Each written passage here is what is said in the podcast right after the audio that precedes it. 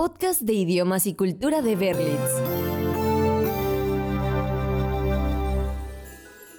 El cambio de año es el momento perfecto para reflexionar sobre el pasado y visualizar lo que queremos lograr en el futuro.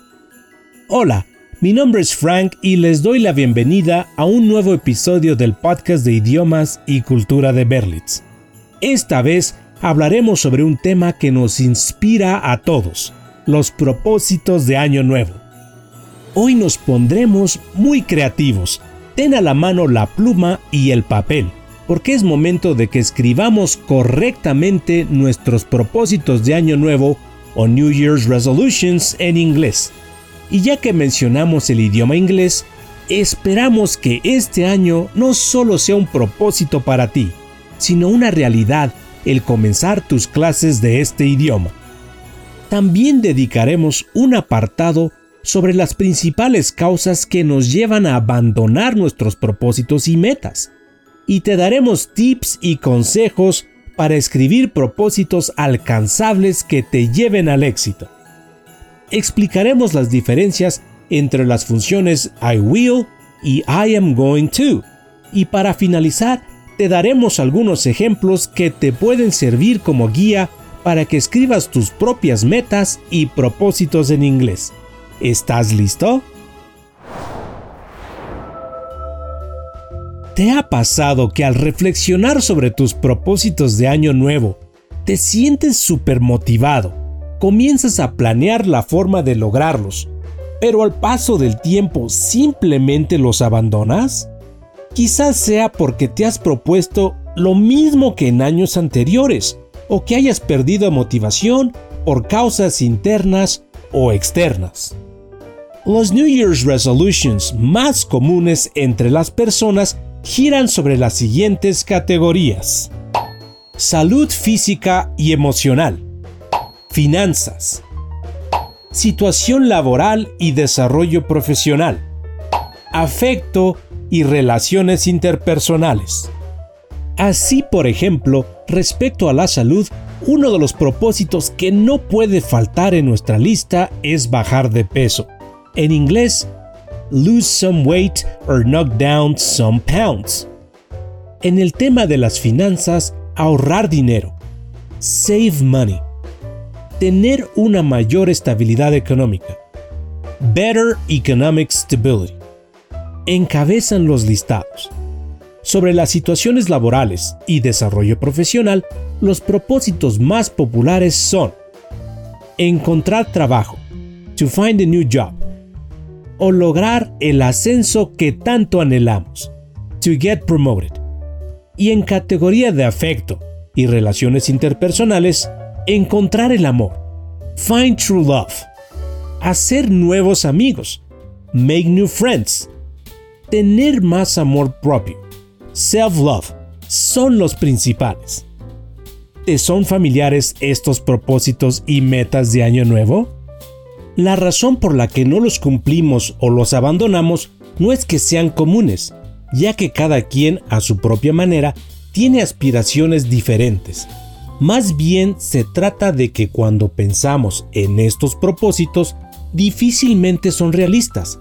Y por el contrario, son vagos y en cierta medida inalcanzables. Y si a eso le sumamos el ritmo de vida que llevamos, las situaciones cotidianas, tanto buenas como malas, e incluso la falta de tiempo, todos estos factores contribuyen a la desmotivación. Pero quiero decirte que no hay imposibles cuando se tiene la voluntad y la convicción para lograr nuestros propósitos. Así que, manos a la obra, comencemos a elaborar tu propia lista siguiendo estos sencillos pasos.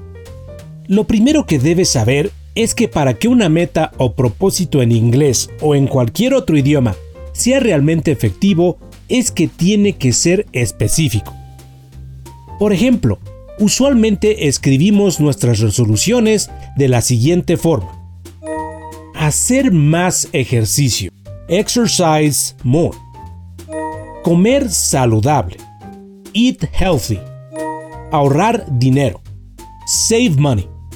Todos estos propósitos de año nuevo, aunque no lo creas, son enormemente amplios y difíciles de alcanzar.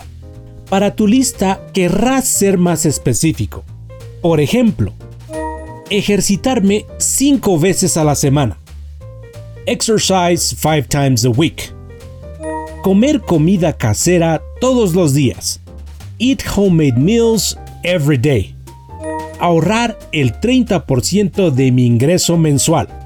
Save 30% of my monthly income. Para llegar al éxito, también puedes segmentar tus propósitos de año nuevo en inglés en diferentes etapas. Así, llegar a la meta será un proceso de evolución que poco a poco, con disciplina, lograrás de acuerdo a tu ritmo. Es decir, si tu propósito es hacer más ejercicio, puedes plantearte metas a corto plazo. Por ejemplo, Meta 1. Hacer ejercicio 30 minutos 3 veces a la semana durante una semana. Goal 1. To exercise 30 minutes 3 days a week for a week. Meta 2. Hacer ejercicio 30 minutos 4 días a la semana durante un mes. Goal 2. To exercise 30 minutes 4 days a week for a month. Meta 3. Hacer ejercicio 45 minutos 5 días a la semana por 3 meses. Goal 3 to exercise 45 minutes 5 days a week for 3 months. Meta 4. Hacer ejercicio 45 minutos al día o más 5 veces a la semana o más por 6 meses. Goal 4. To exercise 45 minutes or more a day, 5 times or more a week for 6 months. Si lo notaste, la meta 4 es muy similar a la meta 3, pero digamos que un poco más accesible. Rutinariamente en esta etapa de la segmentación te ejercitarías 45 minutos al día, pero si te sientes con más energía o simplemente quieres continuar 5 minutos más, lo harás por convicción. Lo mismo sucedería con la cantidad de veces a la semana. Con esfuerzo y constancia, habrías cumplido cuatro metas en un lapso de poco más de 10 meses, por lo que podríamos afirmar que cumpliste el objetivo de ejercitarte más en un 83%. ¿No te parece maravilloso? Este método de segmentación de propósitos de Año Nuevo te ayudará a mantenerte motivado, porque las metas son a corto plazo lo cual quiere decir que constantemente cumplirás los objetivos que te propusiste. A su vez, adquirirás disciplina y formarás nuevos hábitos que realmente pueden llegar a cambiarte la vida. Las metas y propósitos son compromisos contigo mismo que estás dispuesto a cumplir. Por ello, antes de escribir los mismos propósitos de todos los años, reflexiona sobre lo que has hecho bien y lo que puedes mejorar para lograr lo que te has propuesto. Ya tenemos la mitad de nuestra fórmula no tan mágica para escribir propósitos de forma adecuada. Ahora falta complementarlos con las expresiones will y going to. Tanto will como going to son expresiones que hacen referencia al futuro. I will usualmente se emplea para expresar predicciones sobre el futuro, es decir, puede que ocurra o puede que no ocurra lo que se predice, o bien lo podemos utilizar para decisiones tomadas en el momento. Por su parte, I am going to se utiliza para expresar planes o intenciones. Por ejemplo, la expresión I will learn English se trata de una decisión tomada al momento.